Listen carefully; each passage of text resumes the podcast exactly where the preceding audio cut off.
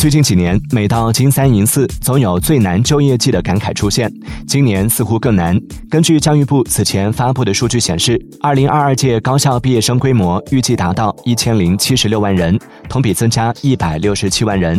据国家公务员局发布的公告显示，共有二百一十二点三万人通过了资格审查，首次突破两百万人，实际录用人数却只有三点一二万，暴露比高达八十六比一，又一次出现了历史新高。最夸张的一个职位，暴露比接近两万选一。再加上疫情影响，原本每年三月就该进行的各地省考出现了部分推迟，一些全身心准备考公的毕业生也因此选。悬而未决。